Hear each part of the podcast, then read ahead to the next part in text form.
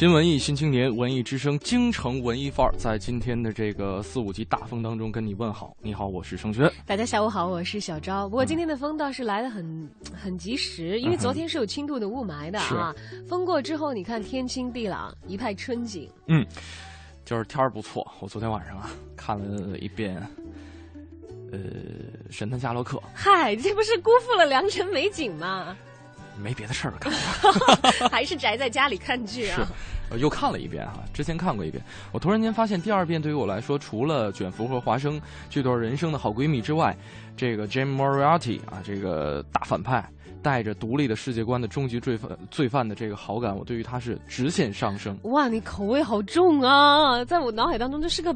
蛮变态的一个极致的高智商的人物，但很危险。他有很多的身份，比方说他是掌控全伦敦黑道的一个大佬，他也是犯罪记录全球的保持者，他也是中情六局最想亲切会见的人。你看啊，他可以阴险狡诈，他可以冷血无情，他可以喜怒无常，他可以万种恣意，但是他最后选择了一种非常娘的方式呈现在我的面前。就不管是不是他的选择，我都觉得你的口味够重的。哎，我我第一遍真的没觉得。他有多少？对呀，尤其是在万人迷卷福的面前，我真是觉得，我我很难理解你为什么那么喜欢他哎。嗯，关键是在于正派已经看腻了，没有没有，就看看反派。没有没有，就是哪怕他做了很多违法乱纪的事儿哈，这是我们常说的一个词儿，但是他自己具有的那种独立思维和独立的世界观，是让我觉得。他可以那样的保持独立，虽然不赞成，但是你很佩服他的实力，可以这样理解吗？对，嗯，但是我好像还是喜欢卷福多一些，谁叫他比较帅呢？了解，了解，了解。呃，而且其实哈，说说回来，自从有了电影电视剧，就有了电影电视剧里的这个正派或者是反派。老电影里的主角，我们经常会有一个印象，就是又聪明又善良，又英俊又潇洒。反派就是集合了邪恶啊、愚蠢啊、丑陋啊等等于一身。简单来说，就是正派，就是所有形容的这个好的形容词儿都可以用在他身上，坏的形容词儿都用到反派的身上。但是我们逐渐的会发现，我们对于完美的这样一种感觉是属于又不可信又不可爱的，反倒是那些集合了人类缺点的反派人物，可能会让我们觉得更真实一点。其实像你是，嗯嗯，其实像你说那种高大全的，现在基本上你看很少了，在电影当中都被淘汰了，对，绝对不会单一的去刻画一个纯正面的人物，这是一个。电影拍摄历程当中，经过大浪淘到了大浪淘沙哈，这个逐渐淘汰、逐渐提升的一个过程。呃，今天想跟大家说一说这个大家心目当中的迷人的大反派。有些反派也迷人，当然对我来说绝对不包含 Jim Moriarty 啊，我觉得他的存在是推进这个。这个剧本当中的很多事件的进程，而对于这个人，尤其是让我觉得他很邪恶、很冷血、很很很冷血、很关键问题是，我觉得小昭讨厌 Jim Moriarty 的原因是由于他跟卷福作对。呃，倒不是，我觉得他蛮反人类的。他不是因为跟卷福作对，对，他就是因为他反人类嘛，所以卷福才会去去破掉他要做的这些个局，去阻止这些恶果的发生。对。就我不喜欢他，主要是因为他反人类，不是反卷福了。好，今天在节目当中呢，跟大家聊一聊那些影视剧当中的反派。你能从反派当中挑出你喜欢的人吗？你还别说，有的反派人气还挺高的。有特别多。嗯，在这里我们先按下不表。再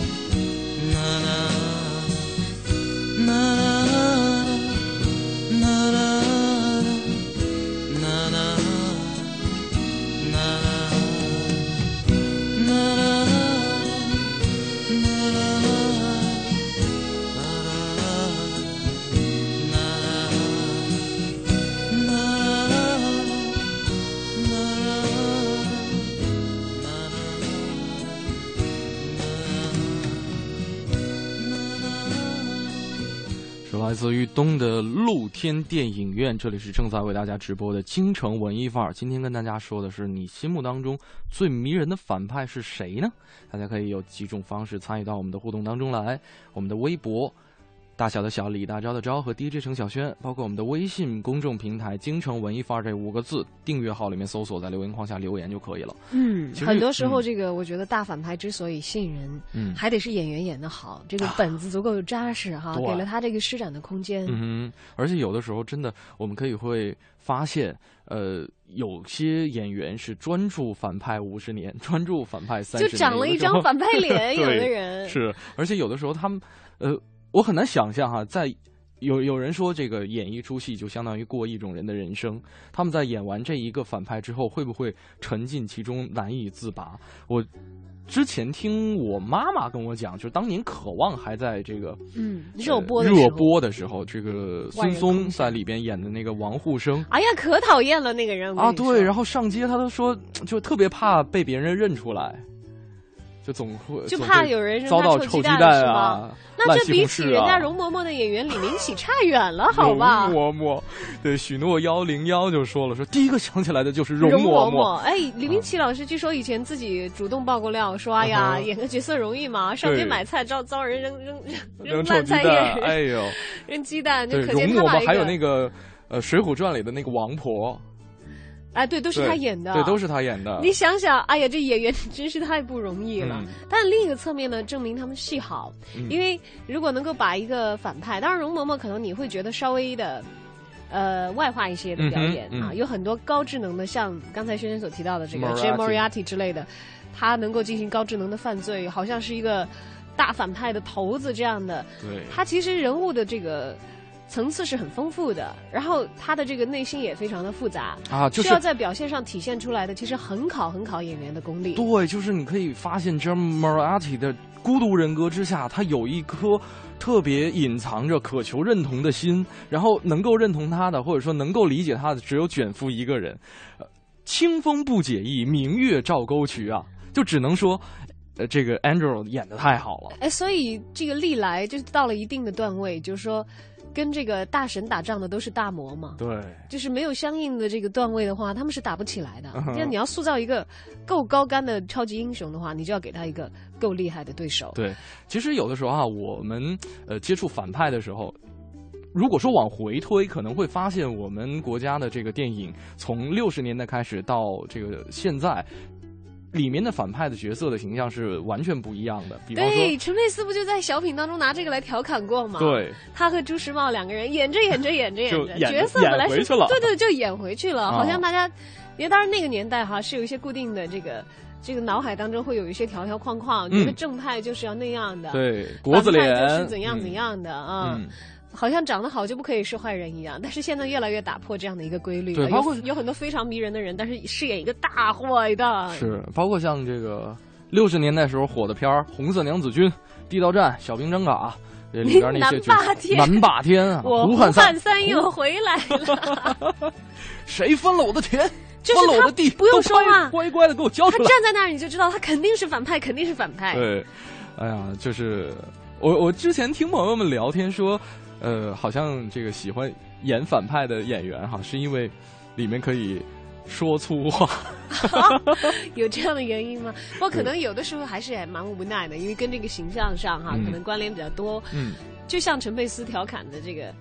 那个、那个、那个、那个小品里头那个演员，嗯，就是怎么样，他都只能是演这个汉奸啊，演不了这个抗日英雄是一样的。嗯，你看抗抗日英雄里边经常会什么遭到严刑拷打呀，喝点辣椒水啊，坐坐牢不屈，咬紧牙关，等等等等。对，包括其实那个年代的很多的这个经典台词，是当时看这部电影长大们的小朋友们经常会这个模仿的。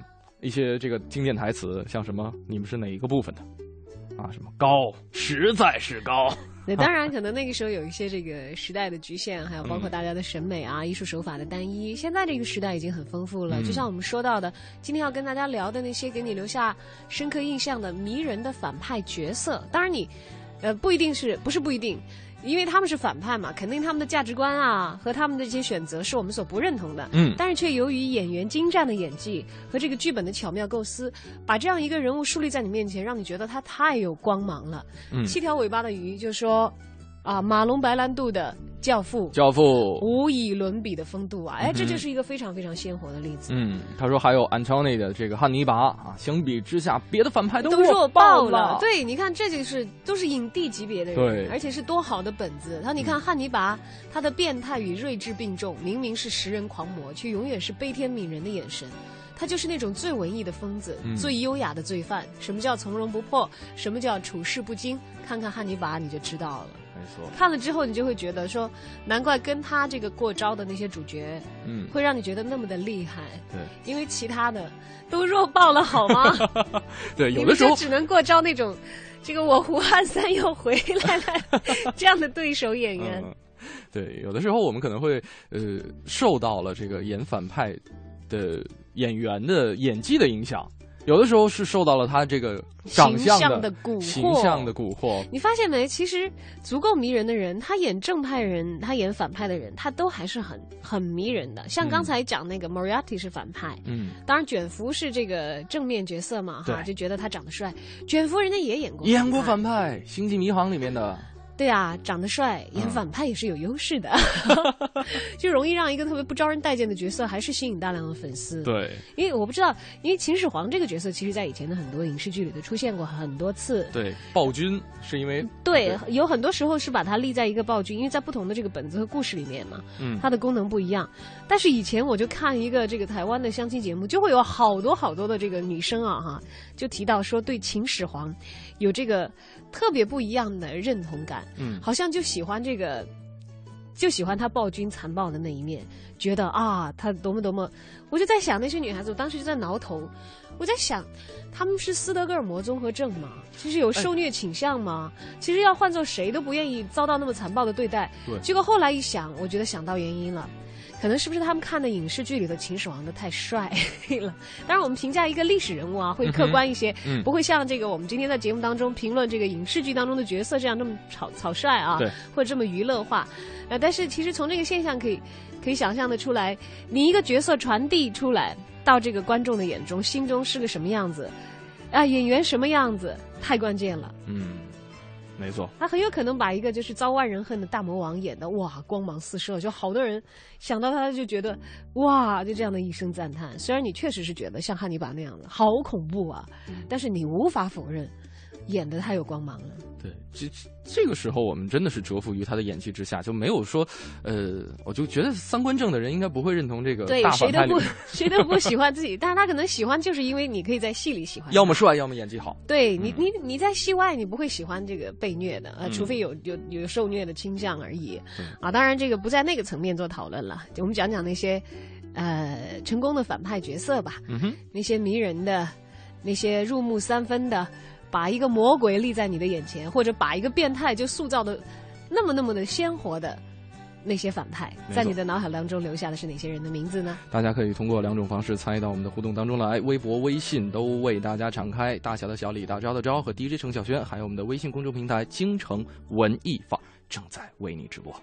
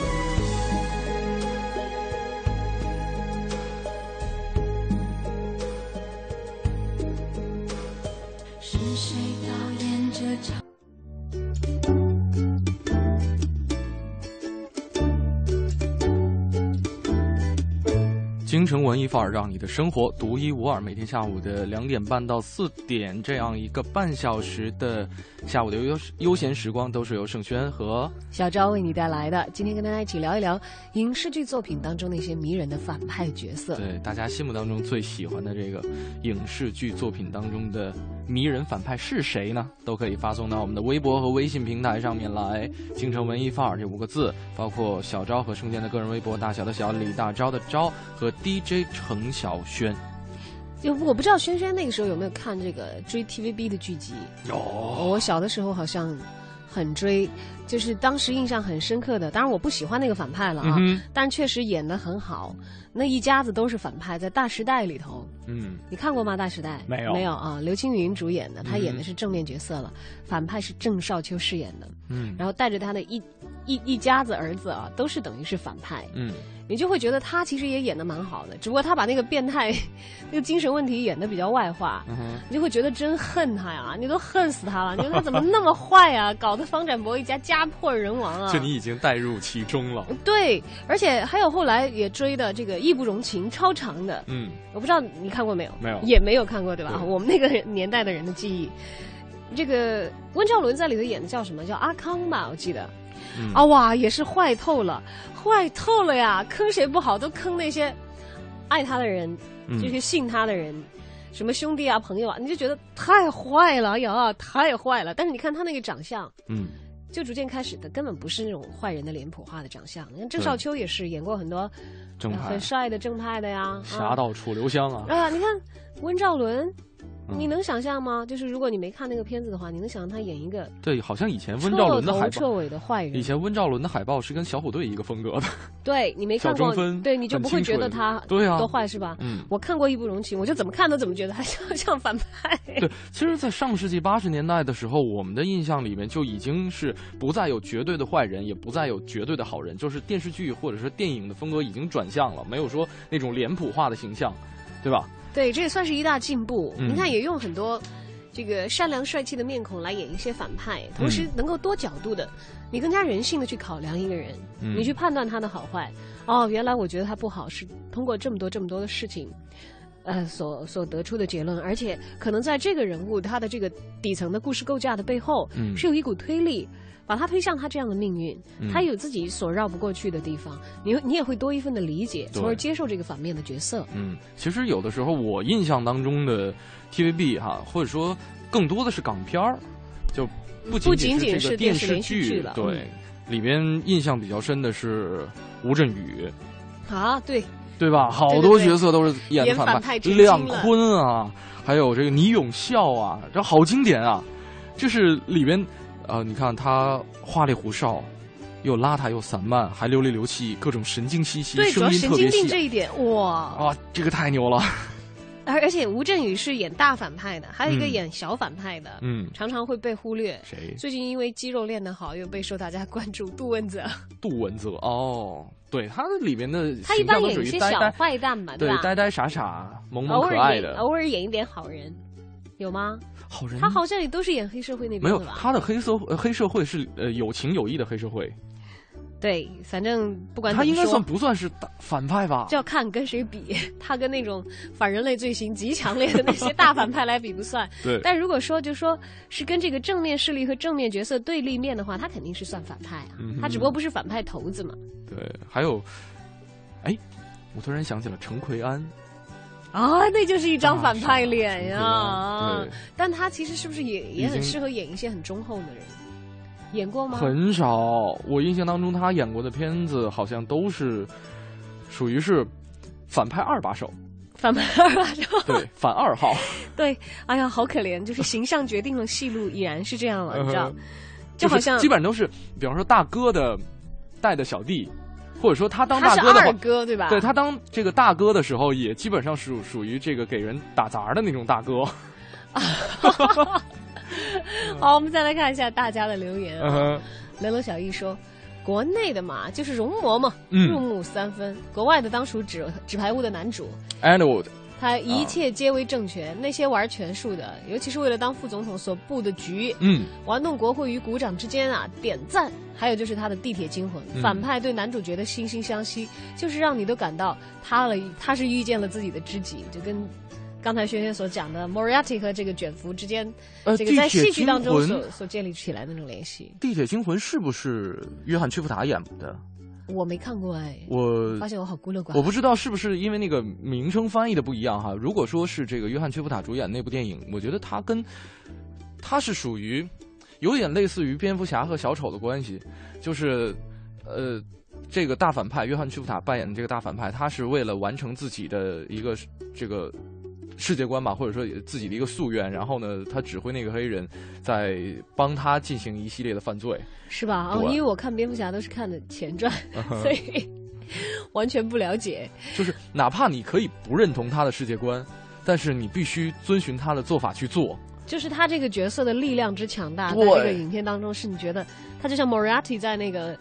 这个神探福尔大大侦探福尔摩斯里头一样，对，他营造了那种你回避不掉的他的场，嗯哼，他好像没有实时出现，但他又时时都在。虽然卷福最后反败为胜，反转了，逆转了，但是你永远在跟他过招。之前的铺陈一直是两人相焦灼的一个状态，嗯，只有在最后一句，呃，或者是说第三季的第一集才告诉我们说，哦，原来是这样子。哎呦，这也告诉我们，你要演一个反派，还要演的有人气、迷人。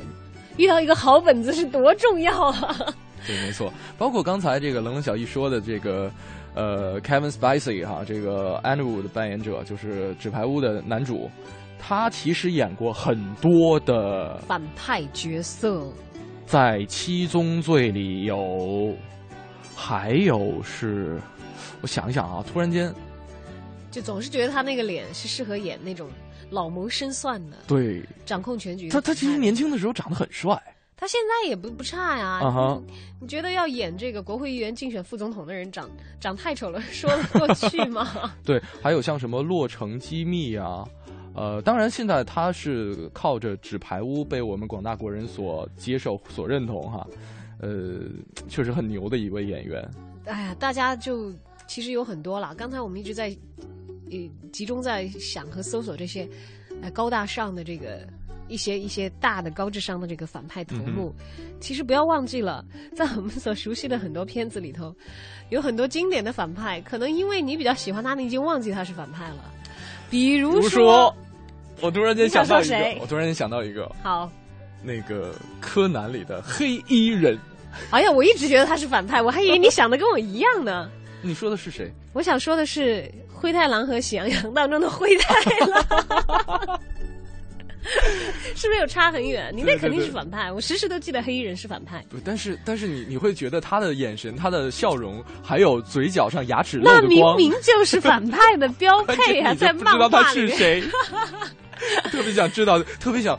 就是因为他总是躲在阴影里面，我就当时每次看柯南的时候，总想说，哎，我能不能绕到阴影的旁边，我看一看他到底是谁呢？跟我推测的这个剧情一不一样？哎呀，那个对我来说就是标准反派，没有什么特别的意思。多迷人啊！迷人的反派应该是灰太狼那样。灰太狼是吧？明明明明就是个反派嘛，那么悲催，那么萌，还那么听老婆话，还乖乖的挨打。哎，他的角色变成了多少人这个竞相模仿和追随的对象？对，还有一首歌来唱，唱嘛，对啊。啊，要嫁就嫁灰太狼，哎呀，把反派演绎到这个程度，真是太不容易了。好了，今天跟大家说的是你心目当中最迷人的反派角色是谁呢？大家可以微博、微信来跟我们俩取得联系。马上是我们的下一个小单元——影艺告示牌。影艺告示牌。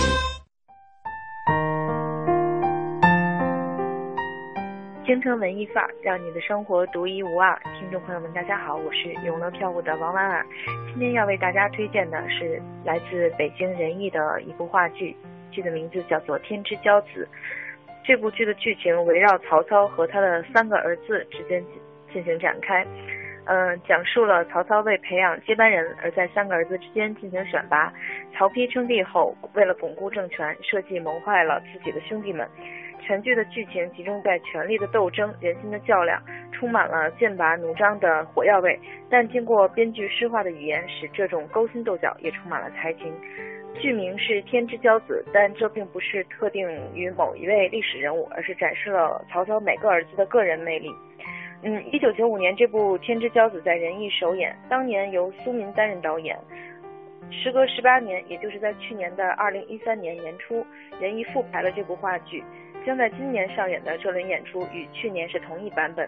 在这一版本中，依然由苏民担任导演，同时还多了一位青年导演唐烨。复排版本由新老两位导演共同指导，体现了这部剧承上启下的传承意义。同时，剧院还大量启用了仁义的年轻一代演员，因此充满了青春气息。就连张和平院长在审查剧目时，都感慨这部剧满台朝气。这一版在剧情方面与九五版最大的不同是，复排版恢复了原作的尾声部分，即曹操、曹丕、曹植父子三人的灵魂对话。编剧借曹操之口说出“能做粮的做粮，能做柱的做柱，不能做粮做柱的当柴烧”这样的台词，意在表示曹操和他的儿子们都是天之骄子，只是人生定位不同而已。而争夺并不适合自己的定位，最终只能导致悲剧的发生。导演唐烨在谈到新版与老版的区别时表示，原来比较突出曹植的恋情，而他觉得这部剧讲的就是三个男人的故事。几个女性角色就是辅助性的，而且历史上关于曹丕的人物形象和对他的评价争论不断。新版《天之骄子》中更大限度地还原了曹丕的多面性，要突出权力斗争，也要突出三个杰出的人。在以前的版本里，曹操单独留下曹植谈话，曹丕在外面捶胸顿足，很失望，还偷听，这样的人物形象显得十分小气。这次不会这样刻画了。这部剧的编剧是郭启宏，提到他的名字，可能有些观众会不太熟悉。不过提到他的另外两部作品，大家可能就比较熟悉了，那就是仁义的另外两部著名历史题材话剧，曾经由濮存昕主演的《李白》和冯远征主演的《知己》。这两部剧与《天之骄子》被共同称为郭启宏的文人三部曲。这部剧将于二零一四年四月四日至二零一四年四月十三日，在仁义首都剧场上演九场。首都剧场位于东城区王府井大街二十二号，观众朋友们乘坐公交车至灯市西口或美术馆，步行至剧场即可。目前剩余的票从八十元到六百八十元都还有一票，观众朋友们想看的话可以开始订票了。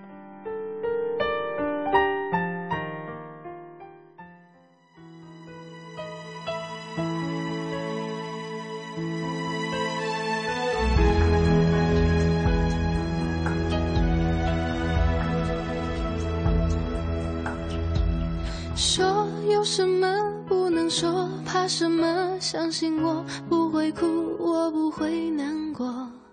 错谁的错，谁能说得清楚？还不如算我的错。做有什么不敢做？怕什么？相信我不在乎，就算你走了，落就算我的心从十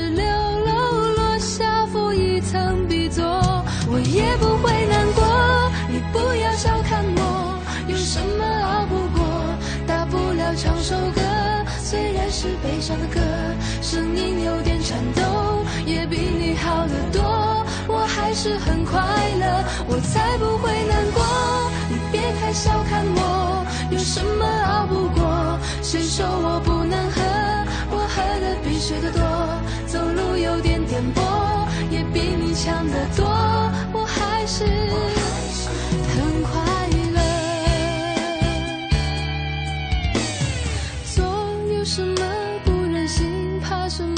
相信我不在乎，就算你了，落就算我的心从十六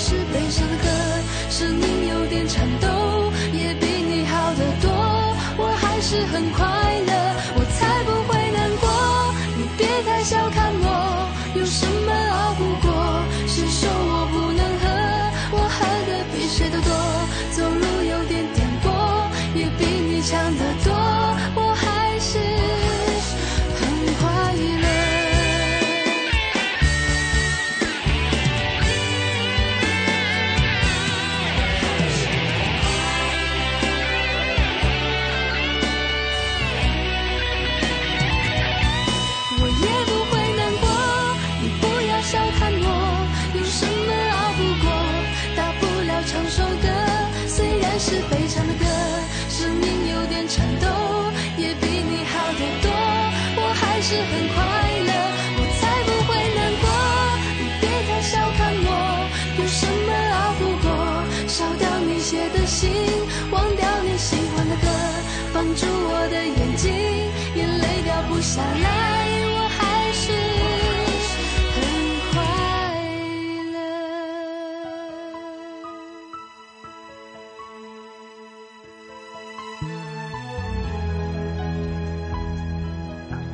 刘惜君的《我很快乐》，十五点二十分，这里依然是为您直播的京城文艺范儿。你好，我是盛轩，我是小昭，今天来说一说那些影视剧里迷人的反派角色。是的，我们的微信公众平台上有位朋友说，呃，我最喜欢的反面角色就是和珅啊，王刚老师把和珅都演绝了，最起码说到现在是无人出其右。哎，这个我赞成哎。还有人演过和珅吗？就可能就因为他演之前以前演的别的和珅都被灭了，你知道吗？对，他是从那个宰相刘罗锅跟这个呃李保田搭，对，后来是后来改成这个张国立，张国立不当皇帝了，对，改成纪晓岚，嗯，他还是和珅，就是流水的皇阿玛和 流水的这个乾隆和和这个流水的这个跟他。过招的大臣，当然也不是太流水了，基本上就是纪晓岚和那个刘罗锅嘛。刘罗锅啊，然后铁打的和珅，嗯，这个这个荧幕形象的的确确，我觉得是王刚老师演艺事业上，就是我觉得迈不过去的一个坎儿了吧。嗯他以后演什么，应该别人都会觉得，哎呀，和珅，会不会何大人？何大人，呃，我觉得。王刚老师，我刚才想说和珅老师，他在其中，我觉得台词都 OK 啊。这个王刚老师本来台词也很很牛，呃，包括他之前的这个《夜幕下的哈尔滨》，本身就是一个台词很牛的演员。但是台词毕竟是编导给他这个写好的，但是其中最大的亮点是他的眼神和笑容，太牛了。他这个特别，他那个眼神和那个笑容的分寸，大奸臣。对你这个怎么拿捏？这个就是真的是仁者见仁，智者见智。但他那个你就觉得，呀，骨子里怎么就丝丝入扣？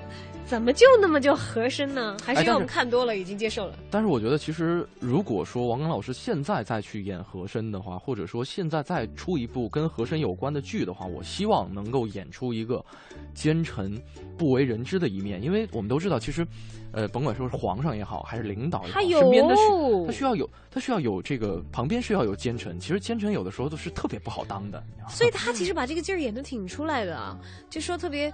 他的那个角色，你能够理解的地方，还欠一点。呃，我好像看过一段那个是《康熙微服私访记》吧？哎，不是，不是《微服私访记》，我不不太记得，就是那个袁立。《康熙微服私访记》里面有他吗？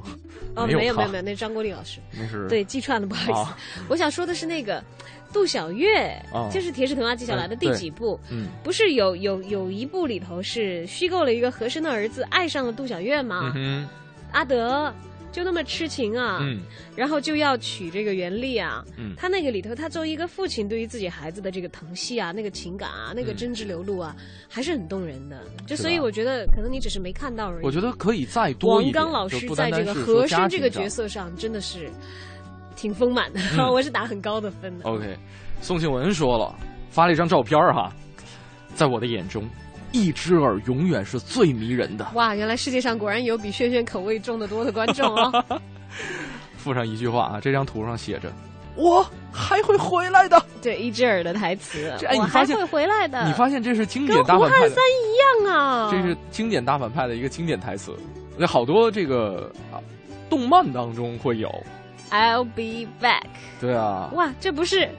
昨天我们讲的日剧里面，我最爱的佐藤蓝子所演的香原晴子，每次会用日文口音很重的英语说 “I'll be back”，那个很二的女神形象。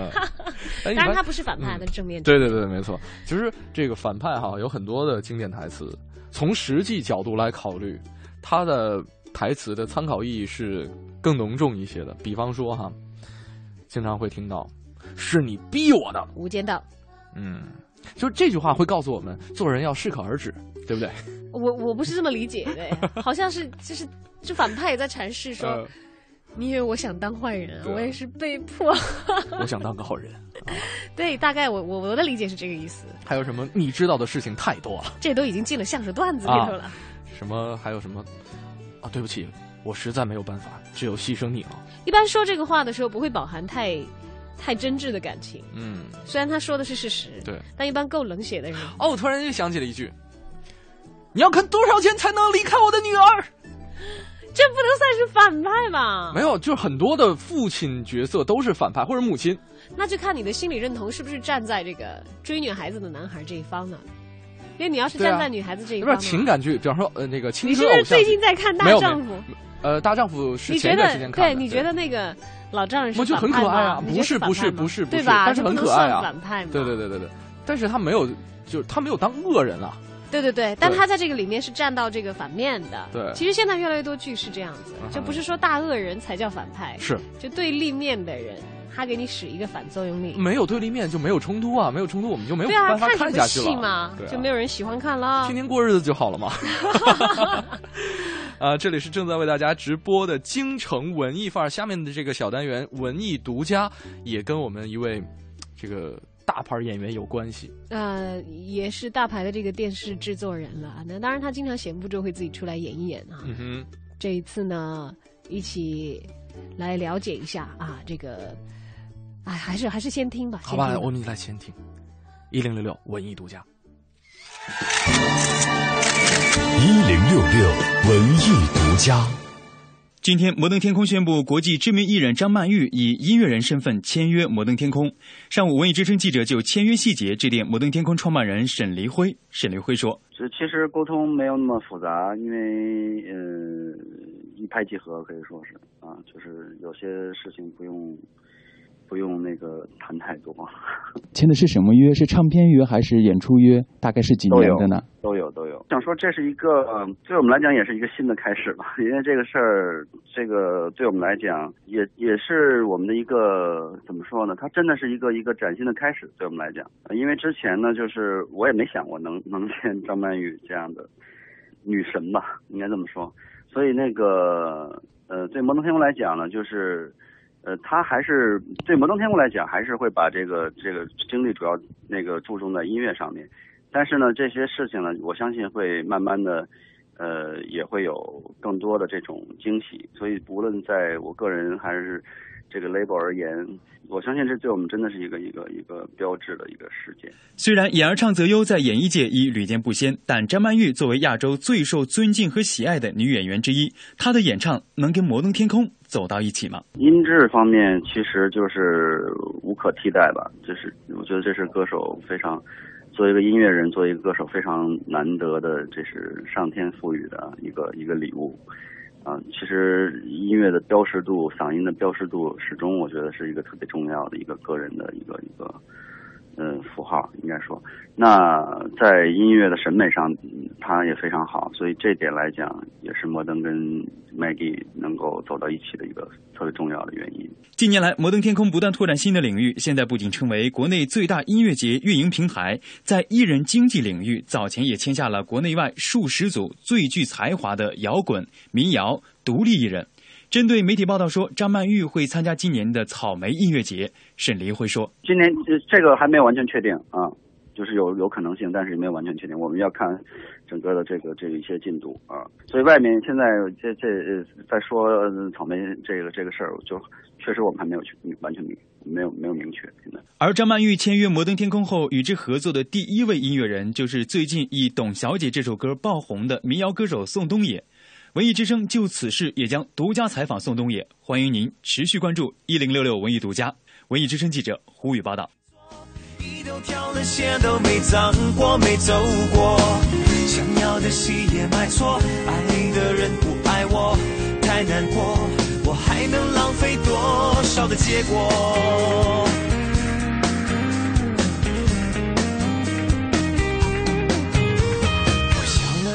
苹果，只放着没咬过，明明感觉你来吻我，却怎么没发生过？门没锁，进来坐。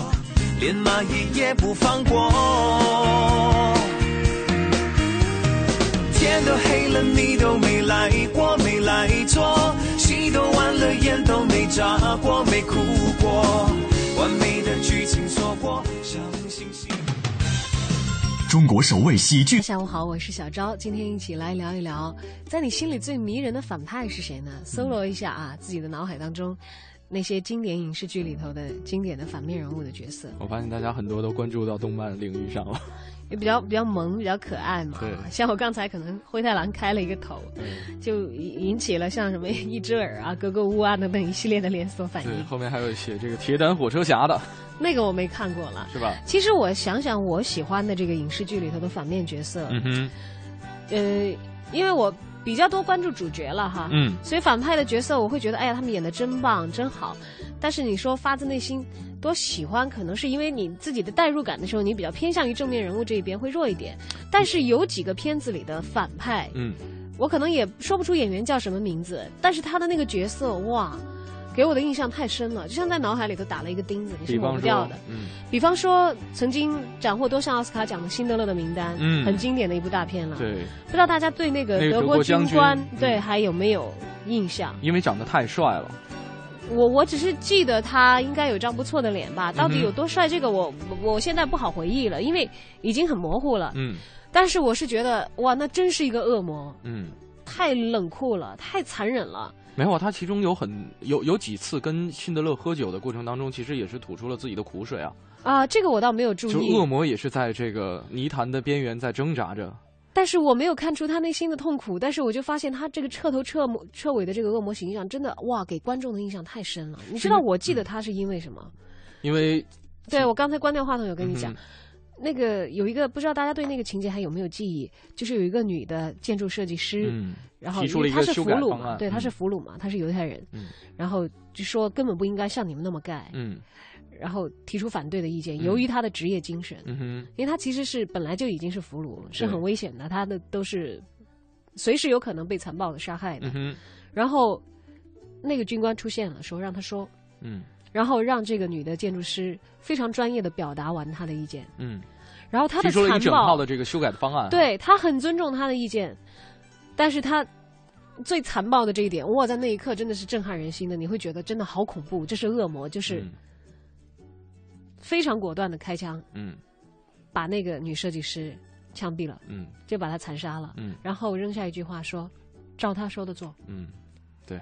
依然吸取了他的智慧，对，对我有用了他的概念，嗯，能够让一个建筑设计师自己的专业意见得到尊重，嗯，但是在人的个体层面上，嗯，直接的把他消灭掉。他经常在，这好可怕啊！这个人，这个人应该是算是其中的男二号了。然后，对于他残杀这个无辜的犹太民众的。呃，画面有很多，包括他在二楼的阁楼上试枪的过程当中，就是对着整片正在劳动这个人人，然后随便就开枪，然后再试枪，可能在调整他自己枪的准度。啊，这个层面上来说，他的确是一个恶魔。但是我印象比较深的是，他跟辛德勒喝酒的过程当中几次哈，呃，可能。必须要沉醉自己之后，才能够把他自己人性善的那一面给激发出来。就说复杂的人性，对，就是那样的恶魔，并不是毫无一点善意可言的。但是他在更大的层面上，他的的确确是一个恶魔的化身。对，就这种反人类的角色一出现，就为什么我会承认这个角色很成功？嗯，但是我却会对他喜欢不起来，嗯，就是因为底层的那种你的惧怕。嗯，你作为一个人的那种感同身受的。那种战力感就会让你汗毛竖起来，你你会本能的回绝和和对这样的角色保持距离，所以我不是我不是太喜欢，OK。这样的，因为你真的是会害怕的，他们演的越好，你越害怕。嗯，相反是另外有一个反派，但那个就柔情的多了，也是一个德国军官，是在钢琴战曲又一钢琴师啊，这也是一部奥斯卡获奖的影片当中，那个。那个那个非常有名的那个那个那个影帝，不是演一个落魄的钢琴师，在二战期间到处躲避嘛？然后在那个钢琴上面自己都模拟这个弹琴的这个姿势，但是不敢发出声音，因为一旦被德军发现，就死定了。嗯，但是真的就被德军发现。嗯，但是那个军官却是让他坐下来弹了一曲。嗯，然后放了他一条生路走掉了。啊，我更喜欢那样的，我觉得那样更像人一些。呃，不像是一个已经被魔性吞噬的人，或者说在其中的情节是突出了音乐的作用。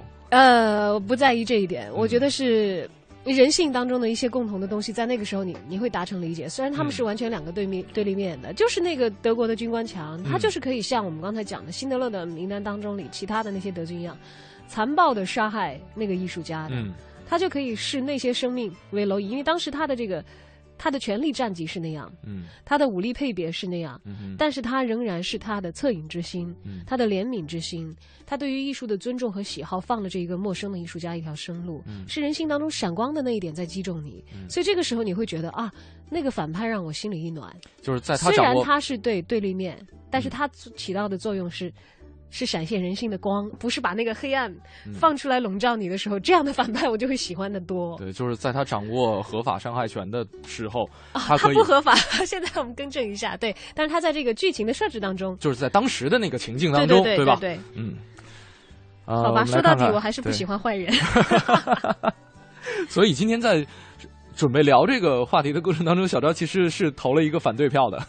对，其实嗯，但是我觉得，但是从这个艺术讨论的角色这个层面来说，又是一个值得讨论的事情。对对对，因为大家都不喜欢坏人嘛，嗯，都不喜欢。你要说演的话，肯定有很多演演员也不喜欢演坏人嘛，嗯，难道就不演吗？因为这个社会不是单一的色彩的，世界很复杂，人性就更复杂的。没错，需要有这些出色的演员给我们树立这些经典的反面的形象，来让我们的戏剧变得迷人。我们来看看陈天彪说了，说这个电影《勇闯夺命岛》啊，《石破天惊》里边这个 Hammer 汉末准将是一个铁汉柔情的典范啊。呃，我不知道小赵有没有印象这个角色？我好像没有什么印象。哦，就是没看过吧？呃。跟我讲讲他是怎么讲？就是他是一个彻头彻尾的大反面角色，但是呢，他是有着一副特别硬朗的外表，而且呢，也是天生的一副军人的气质。你跟我说他干了什么事儿吧？他只要不足够反人类的话，根据这个角色设置，我不太会一上来就他不反人类，因为他是其实呃呼吁当局能够重视退伍将军，或者说对于这个呃。军人们的重视，那我觉得他是正派的角色啊。但是他采取了一系列的这个可能劫持的手段，呃，包括运用这个生化武器呀等等。但是他在最后发射生化武器的前一刻，他退缩了，他觉得生命。要比自己的尊严更重要。你看，就还是这个人性闪光的东西。对对对对对对。他要是发射的话，我肯定不会爱上这个反派的。但是你这么一说，我觉得看一看，也许根据他的表现，会说不定会喜欢这个角色和这个演员的演绎。嗯哼，这边微信平台上这呃这位朋友也说了，说胖虎。哎呀，这个太轻微了，你知道，喜欢这种的就不叫真的是反反面的这个角色啊，他根本就不是什么坏人了。你喜欢他，好正常。但是他算是反派了。啊，是是是，对对对，他也欺负弱小，这个是不对。但是他的那个程度，你看，也就是追着揍一下，震慑一下啊，有点有点小小坏，就是啊，没没有上升到这个恶魔的这个层级。对对对对对对对，这就是我们不能认因为他的层级不够而不重视他。对的，对吧？作为一个反面的存在，人家在这样一部经典的这个动画当中，当了这么多年的坏人，人家胖虎也不容易。是啊，你知道胖虎的名字举义齐名，哎，嗯，叫过季安。哎，我印象当，其实我的印象当中，他叫大雄，你知道吗？对，他也叫过大雄，叫过季安，然后还叫胖虎。这个一本季安不是他吧？季安是那个嘴巴尖尖的那个小朋友。哎，那个是那个是强夫吧？小强强夫啊，那可能是翻译。对，你看这翻译的，让我们看了 N 多个翻译版本的人，好混乱，好混乱，好混乱。好了，先跟大家说到这儿，这里是正在为大家直播的京城文艺范儿。今天跟你说的是。那些迷人的反派角色，戏剧的也可以，电影、电视连续剧的也可以，动画片的也可以。提到这个话题，你想起谁的话，记得给我们发送过来留言。是，马上是我们的 Time Out 推荐，看一看我们的 Time Out 主笔黄哲今天又有什么好的推荐呢？Time Out 推荐，负责一切享乐。Time Out。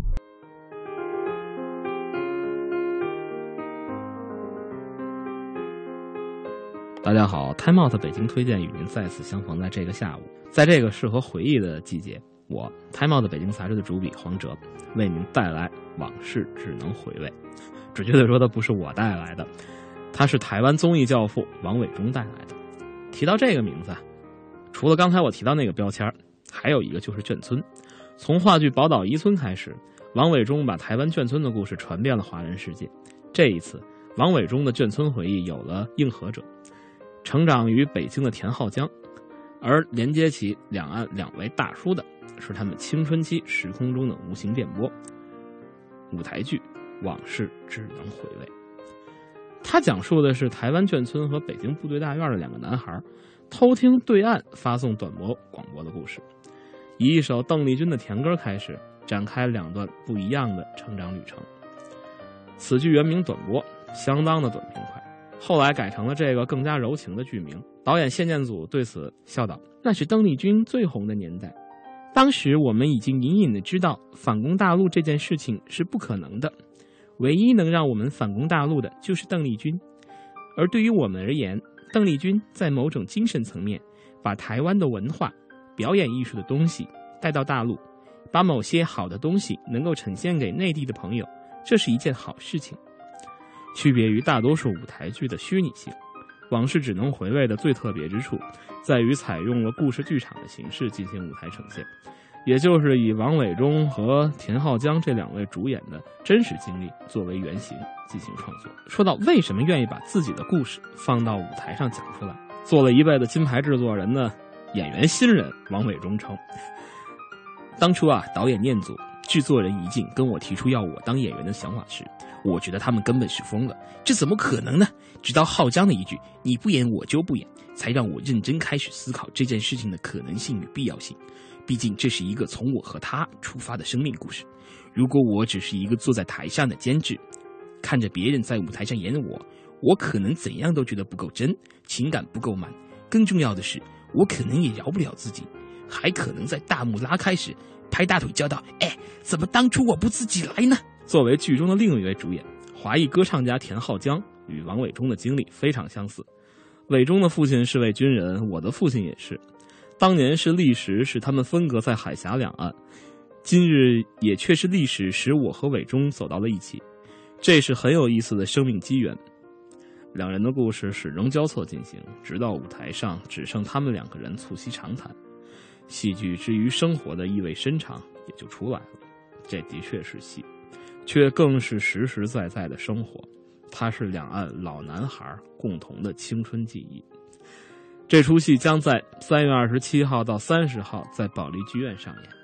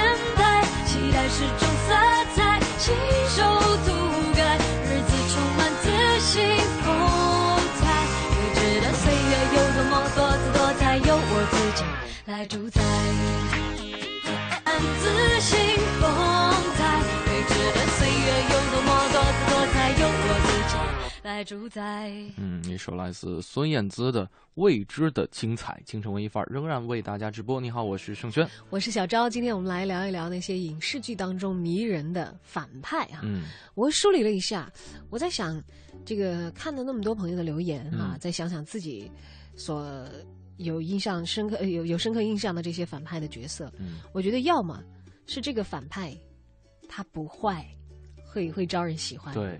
要么这个反派很帅，或者他是一个特别特别特别坏的人，但是在某个时刻，对对对，嗯。而且某个关键的时刻，嗯。他好像蛮好的，这样也容易让人这个觉得啊，他好像很吸引人，对，足够复杂，嗯，足够合理的一个坏蛋，嗯，和一个魔鬼，他确确实实有那种很致命的那种吸引力啊。是，还有一种是这个反派。不会说话，或者说很少说话，哎，好像真的有哎，对吧？哈利波特是吧？伏地魔，我就觉得他永远是 对对对，你都不知道他在讲什么，就蛇语，他台词是超级少的。啊，就就给人一种说过话吗？好像说过。哎，还有还有其他的片子的反派不说话呢，葛德米斯。葛德米斯啊，我不知道大家看不看这个《恐龙特级可赛号》啊？我就觉得好像葛德米斯没有说过话，都是报告给他的人在说话，然后他好像不说话。嗯，还有跟葛德米斯长得有点像那个《星球大战》里头那个叫什么拉斯维达吧，是吧？他还是在面罩里头有闷闷的说话的声音。记不清楚了。反正总体的来说，在我的印象里，他们都没怎么说话。你像那个不是完全金刚系列里边的大反派，也很少说话，基本上坐在外星球，然后听着这个八天五的成员跟他们报告说现在这个战争进入到哪一阶段了。对他就有一个神秘感在其中，让人觉得不明觉厉。所以就是好像反派你要。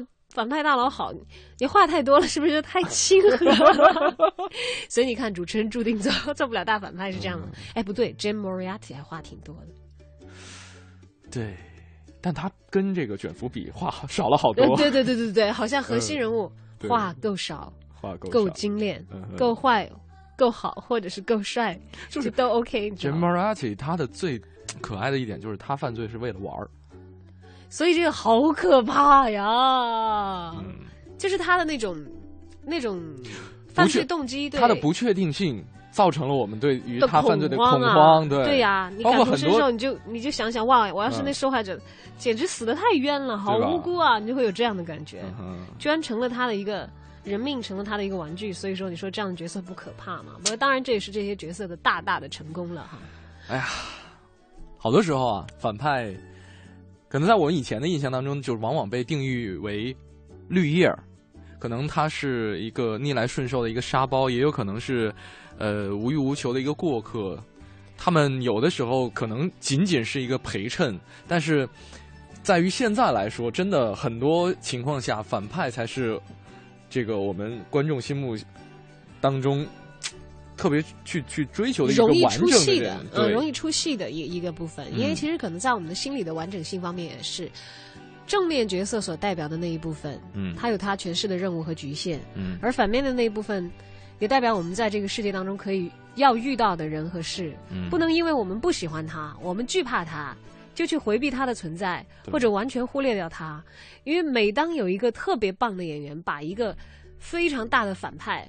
活生生、鲜灵灵的立在你面前的时候，嗯，其实也在提醒你，生活不是只有一面哦。是，其实有的时候反派不是在角这个在情节当中死的很惨，就是在街上被人骂的很惨。但是在演技太好了。但是在现实的生活当中，往往要残酷的多啊。虽然这个，特别是好莱坞的。